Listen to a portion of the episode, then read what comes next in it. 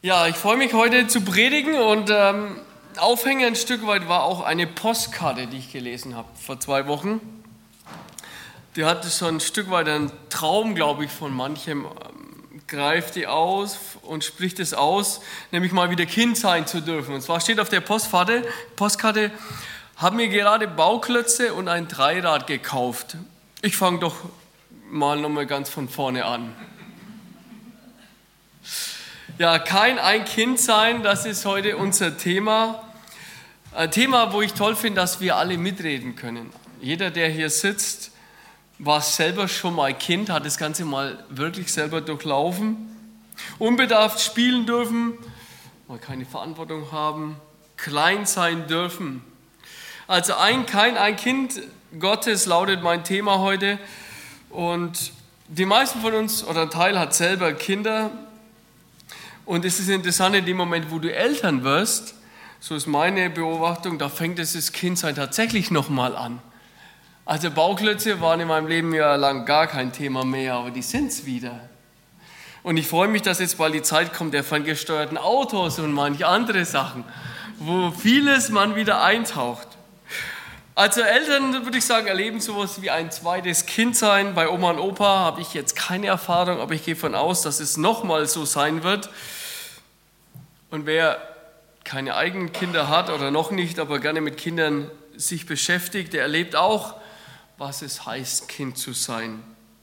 Und normalerweise, also ruft es bei mir viele positive Verbindungen, Assoziationen, Gedanken hervor, wenn ich Kind sein darf.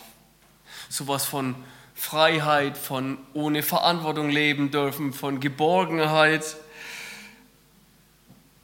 Und ich hoffe, dass deine Kindheit auch so war, ein Teil, weil man könnte ja zum Kind, zum Kindsein gehört ja immer noch ein zweiter Teil dazu, die Eltern. Man kann also ein Thema nicht ohne das andere behandeln, weil die können unweigerlich zusammen sozusagen. Und ich weiß nicht, wie dann jetzt, wenn du an deine Eltern denkst, aus Kindersicht oder als jemand, der mal Kind war, wie dann dein Bild im Kopf ist. Und ich würde sagen, wenn ich jetzt mal durch die Reihen gehen würde und mal jeden ein bisschen fragen würde, was so seine Vorstellung ist, dann wäre er wahrscheinlich sehr unterschiedlich. Und es liegt meistens daran, dass wir nicht unterschiedliche Bücher gelesen haben, sondern dass wir eine unterschiedliche Prägung haben. Dass es eigentlich unsere Elternschaft oder unsere Vorstellung von einem Vater oder von Eltern geprägt ist von unserer eigenen Erfahrung. Und vielleicht hast du ganz tolle Eltern. Vielleicht sitzen die hier neben dir sogar. Und du hast überhaupt noch welche. Dann muss ich schon mal sagen, Glückwunsch, wenn du überhaupt Eltern hast. Glückwunsch, wenn du sie sich für dich interessieren, wenn du mit ihnen telefonieren kannst, wenn du mit ihnen im Bräuninger einen Kaffee trinken gehen kannst, wenn ihr euch füreinander interessiert, am Leben teilhabt, einander helft und unterstützt, dann muss ich einfach sagen, Glückwunsch. Ali, einer unserer Flüchtlinge aus Darmsheim, der kommt aus Afghanistan, der hat seine Eltern verloren, als er sechs Jahre alt war. Und ist dann in den, nee, als drei Jahre und ist dann in Iran gekommen, bei irgendwelchen Familien gewohnt und musste mit sechs Jahren schon anfangen zu arbeiten, weil er keine Familie hatte. Also wenn ich Ihnen frage, was du unter Eltern ver, verbindest, dann gibt es da gar nicht viel Erfahrung oder vielleicht eher schmerzhafte. Und ich glaube, auch hier gibt es Leute, die eher schmerzhafte Erfahrungen vielleicht gemacht haben. Und manche bis heute darunter leiden. Und das ist mir so deutlich geworden, mal vor gut zehn Jahren. Da war ich auf so einem internationalen Leitertreffen. Und ich weiß noch genau dieser eine Abend. Wir waren da in so einer Klosterkirche, haben uns getroffen und das Thema war, wie können wir Dinge, die uns negativ geprägt haben, die wir mit uns rumtragen, wie können wir die loswerden? Und haben sich die Männer, haben wir uns so in zwei Reihen aufgestellt gegenüber und dann war so der Weg, das Thema, das man loswerden will, auszusprechen. Auszusprechen vor der Gruppe und dann ist man da angefangen langsam loszulaufen und dann haben immer wieder ist derjenige dann stehen geblieben und andere haben für ihn gebetet und Gott gebeten, dass er das wegnimmt, dass er das loswerden kann. Und dann steht ein junger Mann an, der, an dem Ende, ein Amerikaner, und ist plötzlich, sein Gesicht hat sich verändert. Und da kam ganz viel Wut und Emotion zum Ausdruck, weil er seinen Vater loswerden will, seine Erfahrung, seine Geschichte mit seinem Vater, die so zerstörerisch für ihn war. Und er hat es ausgesprochen und dann ist er unter Tränen auch losgelaufen. Und wir haben für ihn gebetet, dass er das hinter sich lassen kann. Und dann ist mir aufgegangen, dass es, wenn ich so, ja, so die Welt beobachte, dass es kein Einzelfall ist, sondern dass es leider ganz viele auch gibt. Und ich kenne deine Geschichte nicht.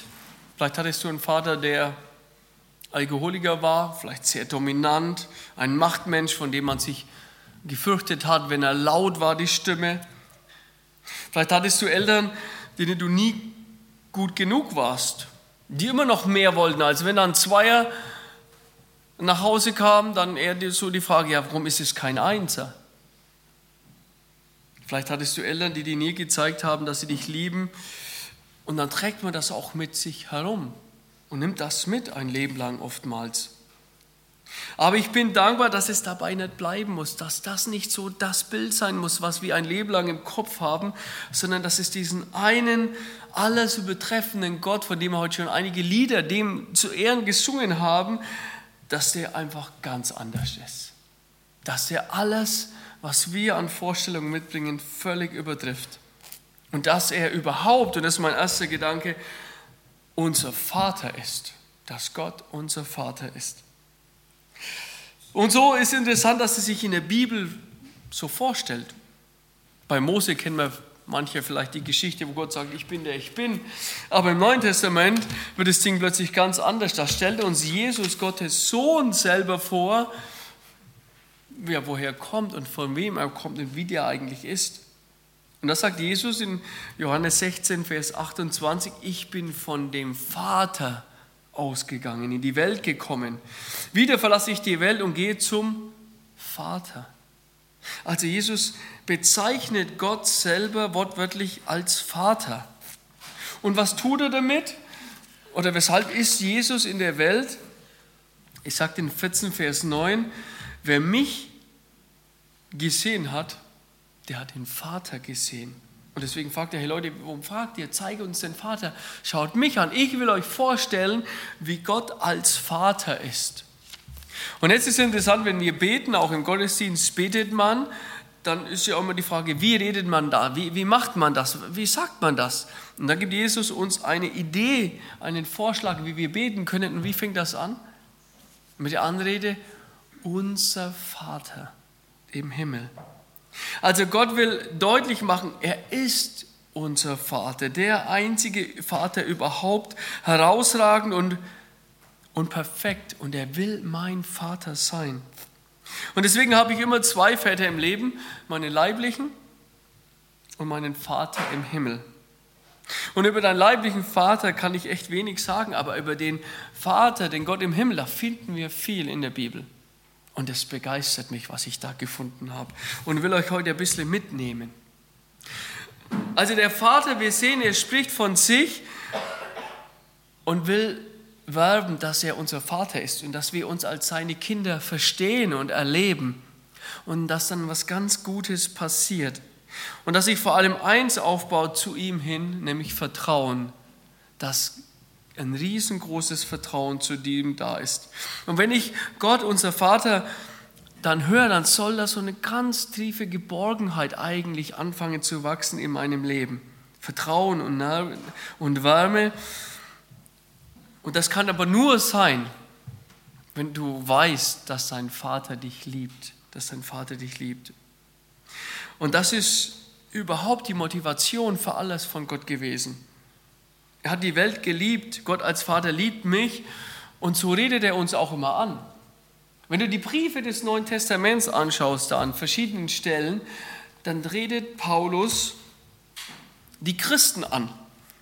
Und er gibt den Christen so einen Titel, so einen wertschätzenden Titel, zum Beispiel in Römer 1, Vers 7, sagt, ich schreibe einen Brief an, nicht die Gemeinde in Sindelfingen, an die SV Sindelfingen oder an die Moderatoren oder an das Musikteam oder was, sondern ich schreibe einen Brief an alle Geliebten Gottes. An alle Geliebten Gottes. Epheser 5,1 sagte, so nahmt nun Gott als geliebte Kinder nach. Also immer wieder diese Wertschätzung, ich bin ein geliebtes Kind Gottes. Und das macht Gott auf so eine einzigartige Weise, dass er uns eben da nicht diese Bedingungen so ranstellt, die wir haben. Wenn wir uns so begegnen, wenn ich so Menschen erlebe und auch mich, und da, dann ist da oft Liebe mit Bedingungen verknüpft. Da ist keine, aber bei Gott keine Hautfarbe, kein Alter, kein Aussehen, kein beruflicher Erfolg. Die Dinge zählen überhaupt nicht. Die zählen gar nicht, wie wir sie alle so einschätzen, die uns bedeutsam sind, sondern Gott sagt, ich liebe dich von Anfang an. Und irgendwie scheint das uns Menschen wichtig zu sein, das zu wissen. Weil meine Beobachtung ist, dass Gott das immer wieder wiederholt. Und ich frage mich, warum wiederholt er denn das die ganze Zeit? Und zwar nicht nur anhand von ein paar Bibelstellen, wo es sich konzentriert, sondern durch die ganze Bibel hindurch taucht das immer wieder auf. Und wenn du die Bibel liest von vorne bis hin, dann wirst du immer wieder mit dem Thema konfrontiert, zu entdecken, hey, ich liebe dich. Gott liebt dich. Jeremia zum Beispiel, bei den Propheten sagt er, ich habe dich je und je geliebt. Und das gilt natürlich Israel, aber das, das hörst du doch auch für dich. Und das ist so grundlegend eingebaut in die Bibel, weil wir das brauchen. Jeder Mensch braucht das, jeder Mensch braucht das, geliebt zu sein. Und Gott ist der Einzige, der uns ein Leben lang das zusagt. Ein Leben lang. Egal, ob es in den Höhen ich mich befinde des Lebens, wo es andere leicht fällt, oder wenn ich super schwierig bin und eigentlich alle daheim in meiner Familie vielleicht alle sagen, hey, mit dir ist gerade echt super kompliziert, aber Gott sagt trotzdem, ich liebe dich. Das ist der Einzige, der das kann. Und deswegen lass das immer wieder an dich heran. Diese Wahrheit, die du hoffentlich schon hunderttausende Mal in deinem Leben gehört hast, dass Gott dich liebt, lass das an dein Herz. Lass dich berühren, lass dich emotional davon bewegt sein, heute Morgen und darüber hinaus, dass Gott dich liebt. Und das hat eine Riesenbedeutung. Und wenn das jetzt Gott uns zusagt, warum sollen wir das nicht auch anderen zusagen? Warum sollen wir nicht das weitergeben und auch praktizieren, was Gott uns tut? Also heute ist ja Muttertag. Es sind schon ein paar Stunden rum. Und ich hoffe, dass heute die ganzen Frauen, die zu Hause Kinder haben, dass ihr heute Morgen aber wirklich wertgeschätzt worden seid. Also ich hoffe, ein tolles Frühstück. Oder ein Lied oder eine Postkarte oder gedrückt worden seid oder zwei Kilo Schokolade oder was weiß ich alles euch heute dargebracht wurde. Weil das ist ja ein Tag, der zum Ausdruck bringen soll, Mama, wir lieben dich. Wir brauchen dich. Wir brauchen dich. Und ich glaube, kaum eine Mama war da gesessen und hat gesagt, oh, ich will das nicht hören, ist ja grausam, ist so schlecht. Nein, das will jeder hören. Und das macht was mit unseren Beziehungen. Das ist wie so, so Öl in der Beziehung, dass das richtig funktioniert und wie geschmiert läuft. Und Kinder fordern das auch ein. Also in, der, in, in dieser Kleinkinderbeziehung, da, da ist es sowas, da läuft das irgendwie. Ne? Da sagen die Kinder ihren Eltern, Mama, Papa, ich hab dich lieb. Und umgekehrt, die Eltern sagen es ihren Kindern. In der Teenagerphase, so habe ich das Gefühl, hört das ein bisschen auf. Da ist es vielleicht ein bisschen uncool oder so. Keine Ahnung, wie man das nennt. Aber ich glaube trotzdem, dass wir es zeigen müssen. Und auch wenn man erwachsen ist, zeigen muss. Und nicht auch ich jetzt meiner Mutter, meine Mutter ist 60, äh, ich bin irgendwas über 40, dann bin ich überzeugt, ich will meiner Mama zeigen, dass ich sie lieb habe. Und ich will es aussprechen. Weil die Erwachsenen sagen, ja, wir zeigen das hier, Liebe muss man zeigen, man packt ein Herz oder irgendwas, aber sprich es doch mal wieder aus. Sprich das mal deiner Mutter aus, die vielleicht 80 ist und sag ihr, Mama, ich hab dich lieb. Oder Papa, ich hab dich lieb. Das will gehört werden. Und wenn es schwerfällt, es zu, auszusprechen oder komisch ist, dann schreib es doch einfach auf eine Postkarte. Oder schreib heute eine WhatsApp oder irgendwas ähnliches. Schreib drauf, Mama, ich hab dich lieb. Und sagt auch euren Kindern. Und das hat unser Vater uns im Himmel vorgemacht. Im Malachi, am Ende des Alten Testaments, Ich habe euch geliebt, spricht der Herr. Immer wieder, immer wieder taucht es auf. Und ich weiß natürlich, dass es auch viele nicht können. Also wenn du wirklich so verletzt worden bist von deinen Eltern, die Beziehung so kaputt ist, dann ist es schon noch mal schwieriger. Und vielleicht hast du es noch nie sagen können, dann, dann nimm es noch viel stärker in Anspruch, dass Gott dich liebt, dass der Vater im Himmel ist, der dich wirklich liebt und der dir das zuspricht. Und seine Liebe ist so groß und so gewaltig, dass du wenigstens deine Vergangenheit loslassen kannst und irgendwie da einen inneren Frieden drüber findest. Und dafür hat der junge Mann, haben wir gebetet an dem Abend, wo er da vorbeigelaufen ist, dass das wirklich passiert, dass diese Liebe Gottes so groß wird in seinem Leben, dass er seine Geschichte loslassen kann und dass er sich an dem großen Vater festmacht. Und wer liebt, mein dritter Gedanke, der nimmt natürlich, übernimmt auch Verantwortung. Und Gott, mein Vater, wenn ich den anschaue, der übernimmt Verantwortung für mich. Und wenn wir die Bibel lesen, dann sehen wir, dass er das tut und dass er nicht irgendwie uns gängelt und, oder andererseits uns äh, gleichgültig überlässt. So ein bisschen die Gefahr liegt ja bei den leiblichen Eltern. Es gibt ja immer wieder auch Eltern, die haben so, so ihr Kind ist so ihr Projekt, ihr Lebensprojekt. Kennt ihr das? So manchmal stehen Eltern in der Gefahr, so ein Wunschbild vom Kind so im Kopf zu haben und das wird jetzt konsequent umgesetzt. Oft habe ich den Satz schon gehört, wir wollen es, dass unsere Kinder besser haben als wir. Oder, und am Ende hat man das Gefühl, ja, wenn der Papa dann seinem Kind ein ferngesteuertes Auto schenkt, dann hat er selber nie eins gehabt und hat sich so sehr gewünscht. Und die Extremform ist dann vielleicht schon so, dass dann sagen, hey, mein Sohn soll ein, ein Fußballer werden. Oder ein Ingenieur oder ein erfolgreiches Allround-Talent. Und dann hat es natürlich Konsequenzen auf den Alltag. Ich habe mir mal überlegt, so überspitzt, wie das aussehen könnte. Die Tochter kommt nach der Schule nach Hause, dann schnell essen, Hausaufgaben machen, kontrollieren. Jetzt gehen die Förderprogramme los: Englisch, Chinesisch, Musik, Schwimmen, Turnen. Dann kommt sie irgendwann nach Hause, noch 30 Minuten Klavier üben, Englischvokabeln abfragen, joggen mit Papa und um 20.17 Uhr ist das Licht aus, damit der nächste Tag wieder weitergehen kann in der Entwicklung. Das fühlt sich, finde ich, wenn man so mal denkt, nicht sonderlich nach Kind sein dürfen an, oder? Im Gegenteil, wiederum gibt es natürlich auch, dass manche richtig vernachlässigt sind. Also die Kinder bekommen oft schon was zu essen. Ein Schlafplatz, ein Computer, Internet, die Sachen, damit sie sich selber beschäftigen können, aber eigentlich sind sie nur verschafft. Und wenn dann einer die Noten, die Schule, ihm alles egal ist, dann ist es schon fast so etwas wie eine Vernachlässigung auch. Und ich bin jetzt dankbar, wenn ich die Bibel lese und, und, und dieses Vaterbild sich in meinem Leben aufbaut, dass ich entdecke, der ist ganz anders. Und ich dann gleichzeitig viel von meinem Elternsein dafür lernen kann. Also wir sprechen, entdecken einen Gott, der uns erstmal ernst nimmt und der uns nicht gängelt, aber auch nicht gleichmäßig, gleichgültig einfach laufen lässt, sondern er ist werben die ganze Zeit mit beschäftigt, dass wir Menschen seine Sicht auf das Leben und die Gestaltung des Lebens bekommen.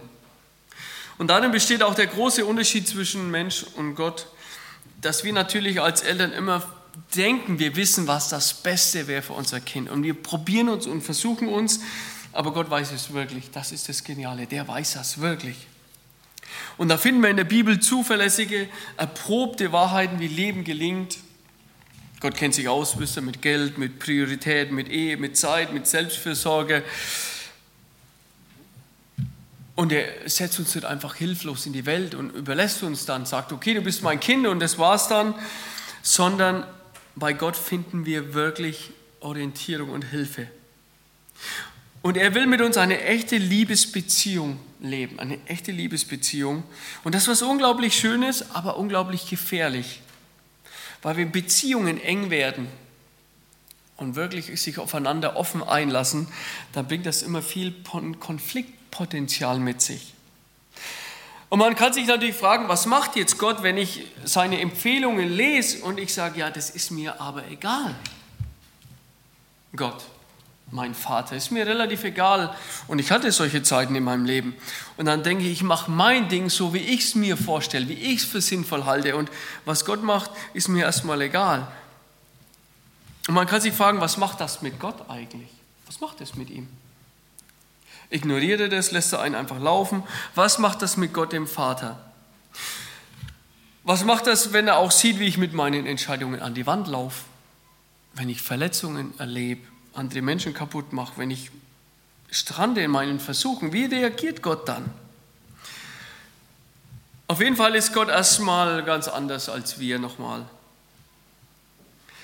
Und wenn ich an diese Beziehung Vater-Sohn vorher denke, da muss ich sagen, ähm, dann ist das schon was richtig Geniales. Aber leider funktioniert sie oft nicht so richtig gut. Und ich will jetzt kurz mal von Gott weg auf uns Menschen, wie, wie es eigentlich dann da oft der Fall ist. Ich erlebe, dass wirklich zwischen Söhnen und Vätern oft relativ kompliziert ist. Ich habe mich lange gefragt, an was liegt denn das eigentlich? An was liegt es? Und manche Frauen würden hier bestätigen, ja, das ist nicht immer einfach gewesen zwischen dem Papa und dem Sohnemann. Was ist eigentlich das Problem? Und ich würde sagen, eine der Hauptursachen liegt darin, dass der Lebensentwurf des Sohnes oder der Tochter nicht mit dem der Eltern zusammenpasst. Und da, da fängt man an, irgendeine kleine Konflikte aufzukommen. Also stell dir mal praktisch vor, jetzt bringt dein Sohnemann eine Freundin nach Hause, die passt mit euren Vorstellungen, wie die Freundin sein soll, überhaupt nicht zusammen dann steht die da. Puh, vielleicht. Was machst du dann damit? Oder er oder sie geht beruflich einen ganz anderen Weg, als ihr euch gedacht hattet. Oder nach ein paar Wochen Ausbildung bricht er sie einfach wieder ab und zieht die Sache nicht durch. Wobei das bei euch so ein hohes Maxim zu Hause ist, Durchhaltevermögen zu zeigen. Oder stell dir vor, dein Sohn kommt nach Hause und hat so ein Tattoo am Hals. Tschuh. Das weiß ich auch nicht, was dann passiert. Da würde ich glaube sagen, da wird es erstmal ganz schwierig. Vielleicht reagiert einer eher laut, mancher ist einfach nur enttäuscht. Und wenn da keine Liebe da ist zwischen den Menschen, also wenn einmal gleichgültig ist, dann würde ich sagen, ja, mach dein Ding, das ist mir alles völlig egal, geh du deinen Weg. Aber Konflikte kommen in der Regel dann auf, wenn Liebe auch da ist und wenn Interesse da ist aneinander. Und Kinder zu haben und Eltern zu sein, ist ein Riesenprivileg mit enormem Konfliktpotenzial. Und dann merkst du schon, okay, jetzt, jetzt, jetzt baut sich eine innere Spannung auf bei uns als Eltern oder auch als Kinder. Wir wissen, wir wissen ja schon, also wenn ich Jugendlicher war, ich weiß schon, wie ich Spannung bei meinen Eltern provoziere, wie ich die aufbauen kann durch bestimmte Dinge.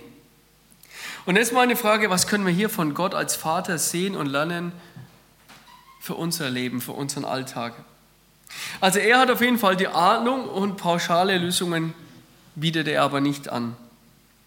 Aber was ich bei Gott als Vater entdecke, dass es immer um Beziehung geht, um echte Beziehung. Es geht um Liebe, um Liebe, die leidet und die leiden muss, unter dem dass eine Beziehung gerade einen Konflikt hat. Aber Gott lässt die Beziehung nicht los. Und das sehe ich in der Bibel, dass mich Gott als Vater nie loslässt, sondern immer kämpft um die Beziehung zum anderen. Durch die ganze Bibel hindurch hat er immer ein Anliegen, um seine Kinder zu kämpfen, um echte Beziehung zu ihm, echte gegenseitig gelebte Liebesbeziehung. Und an der bekanntesten Geschichte der Bibel, die Geschichte vom verlorenen Sohn, die bringt es am besten zum Ausdruck. Und da muss man schon mal die Größe des Vaters sehen. Da kommt der Sohn zu ihm und lässt sich das Erbe auszahlen oder fordert das. Und er macht es erstmal einfach. Der nimmt ihn ernst. Der nimmt ihn wirklich ernst. Aber der lässt ihn innerlich nicht los, sondern das beschäftigt ihn die ganze Zeit. Und, und ich weiß nicht, ob du schon mal Bilder gesehen hast, versucht, verlorene Sohn wurde oft versucht, grafisch umzusetzen. Und eins dieser faszinierendsten Bilder ist für mich die Szene, die einer gemalt hat, dass der Vater oben auf einem Hügel steht. Und dass er jeden Tag oder immer wieder in die Richtung guckt, wie der Weg zu seinem Anwesen herführt. Und immer wieder dieser Blick, der Sohn könnte doch zurückkommen. Und diese Leidenschaft, die Leidenschaft, die da drin steht. Und dann heißt es hier in der Bibel, in Matthäus, äh, Lukas 15, Vers 20, und er machte sich auf und ging zu seinem Vater. Also endlich macht der Sohn sich auf, zurückzukommen. Als er aber noch fern war, sah ihn sein Vater. Und man könnte denken, na, der guckt jetzt halt mal zufällig in die Richtung oder war der auf die Post oder so. Nein, diese Bibelstelle macht eigentlich deutlich, wie der Vater mit seiner Leidenschaft und einer Sehnsucht wartet und bittet, dass der Sohn zurückkommt. Und dann heißt es, und lief hin und fiel ihm um seinem Hals und küsste ihn. Der Vater läuft auf den Sohn zu und fällt ihm um den, um den Hals und küsst ihn. Weil so eine Freude da ist und so eine Leidenschaft. Er fiebert so, dass der Sohn zurückkommt. Das lässt ihn nicht los. Und das ist für mich ein unglaublicher Trost in meinem Leben, dass ich einen Vater habe, wo ich weiß, der lässt mich nicht los. Diese Stelle ist ein Beweis da dafür. Und ich kann euch noch nicht sagen, was mal in meinem Leben noch sein wird. Vielleicht habe ich in zehn Jahren die totale Krise in meinem Leben, in meinem Glaubensleben, in allem. Aber ich weiß jetzt, der wird mich nicht loslassen.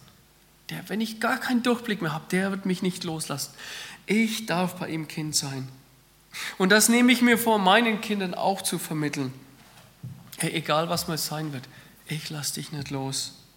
Und wenn dein Lebensentwurf in eine ganz andere Richtung geht und dein Leben mit deinen Werten und Vorstellungen 0,0 meinen entsprechen, ich hoffe, es zu schaffen, dich nicht loszulassen. Und wenn es sich jedes Mal zerreißt, dich zu sehen und innerlich mich wirklich, ich weiß nicht, wie ich es auf die Reihe kriegen soll, dass ich Gott bitte, dass ich meine Kinder nicht loslasse. In dem Wissen, dass ich Gott und seine Kraft dazu brauche. Und das ist, das ist das, wo, wo so tief dahinter steckt. Und in dem Wissen, dass Gott uns niemals loslässt, wisst ihr, können wir sogar auf unser Sterben zugehen. Und das ist mein Schlussgedanke. Hey, der lässt mich sogar im Sterben nicht los. Immer wieder, gerade in den Nachrichten, lesen wir ja Bilder von, oder sehen wir ja Bilder von Syrien, vom Kriegsgebiet. Und vor kurzem kamen da Bilder, wie ein Vater seine toten Zwillinge so auf dem Arm hatte. Und ich habe die gesehen und die haben mich unglaublich, unglaublich bewegt. Und dann kamen noch ein paar Bilder, wie das dann weiterging, wie, wie er dann seine Kinder zu Grabe getragen hat. Und dann haben sie das Grab zugeschüttet, so einen Hügel drüber. Und dann hängt der Vater so auf dem Hügel und die mussten ihn wegtragen. Wegtragen von dem Grab, weil er zusammengebrochen ist, emotional zusammengebrochen ist. Und es gibt kaum wahrscheinlich was Schlimmeres für den Menschen, als die eigenen Kinder zu beerdigen. Und was ist mir dann noch ein Trost in der Situation? Was kann mir dann überhaupt da noch einen Halt geben? Und dann ist mir ein doppelter Trost in der Bibel begegnet. Wie war es denn, als Jesus Christus selber gestorben ist am Kreuz? Als er als sein Vater sehen musste, wie sein Sohn stirbt. Wie war das da? Und das ist der letzte Satz, den Jesus selber in der Bibel ausspricht. Und ist eigentlich einer der gewichtigsten Sätze überhaupt. Und da steht in Lukas 23, Vers 46, sagt Jesus mit lauter Stimme und sprach, Herr, nee, Entschuldigung, Vater, in deine Hände übergebe ich meinen Geist. In deine Hände übergebe ich meinen Geist. Und jetzt muss man sich das vorstellen, da ist das Kind, liegt im Sterben, also der Sohn Gottes selber ist am Sterben. Und wenn du Ähnliches erlebst, vielleicht deine Kinder auch im Sterben mal liegen werden und vielleicht vor dir und du musst dann deine Kinder loslassen, wo lässt du die hin? Und wer ist dann noch da im Sterben? Und wenn ich mal sterbe, dann stehen alle hilflos am Sterbebett, weil keiner kann mich festhalten, keiner kann mich trösten, sondern alle müssen loslassen. Und wohin loslassen? Und jetzt dann zu wissen an dieser Bibelstelle, der lebendige Gott mit seinen Händen, so heißt es hier, in deine Hände übergebe ich meinen Geist. Also Gott mit seinen großen, tröstenden Händen ist jetzt da. Und die Wortbedeutung verstärkt es nochmal. Es ist im Medium gesprochen. Also ich handle nicht aktiv, sondern ich lasse jetzt an mir geschehen. Also wenn ich im Sterben bin, dann lasse ich geschehen, dass ich in Gottes Hände komme, dass er mich praktisch in seine Hände aufnimmt. Und Jesus sagt hier, übergebe, ich vertraue dir an. Und man kann das auch mit ein Heimgeben übersetzen. Habt ihr das Wort schon mal gehört? Ein Heimgeben? Es gibt es im Wörterbuch, das Buch, ja, aber man benutzt eigentlich wenig. Aber der Gedanke ist genial. Da heißt es nämlich, ich überlasse meiner Seele letztlich meiner wirklichen Heimat, die mein Vater ist. Also wenn ich einen Menschen loslasse oder mich selber loslasse, dann gebe ich mich an Heim, in die Heimat, in meine wirkliche Heimat geben, die bei meinem lebendigen Vater im Himmel ist. Und das bedeutet, Kind zu sein. Dieses Vertrauen zu haben, zu wissen, dieser Vater ist da. Und von dem komme ich. Und dann, wenn ich im Sterben bin oder andere im Sterben begleite, dann kann ich die in die Hände des Vaters geben, weil der ist da und der nimmt sie auf. Wow, oder? Amen. Und dem Gott würde ich jetzt gerne Danke sagen und bitte euch dazu aufzustehen, wer kann. Und möchte gerne noch beten. Herr Jesus Christus, ich möchte dir von ganzem Herzen Danke sagen, dass das wirklich gilt und, und steht, dass du der einzigartige, der lebendige Gott im Himmel bist und dass du uns liebst, wie uns sonst niemand liebt auf dieser Welt. Und dass selbst im Sterben du da bist, uns begleitest und uns auffängst, Herr Jesus Christus. Und ich danke dir auch, dass, wenn wir dich als Vater ansehen, dass wir so viele Vorbildsituationen finden. Und wir werden alle in Situationen kommen, wo wir so eine innere Spannung haben über das, wie wir es vielleicht aus deiner Sicht das Leben bei vielen sehen und, und das nicht zusammenpasst. Dann lass aber die Liebe stärker sein und wir bitten dich um Kraft, um Kraft, unseren Kindern zu begegnen, in Liebe zu begegnen, auch die Wahrheit anzusprechen, aber trotzdem die Beziehung zu halten, Jesus. Gib uns Kraft in dieser Spannung und lass uns immer wieder neu vor allem mit deiner Liebe erfüllt werden und sie wirklich spüren, Jesus. Darum bitte ich dich. Amen.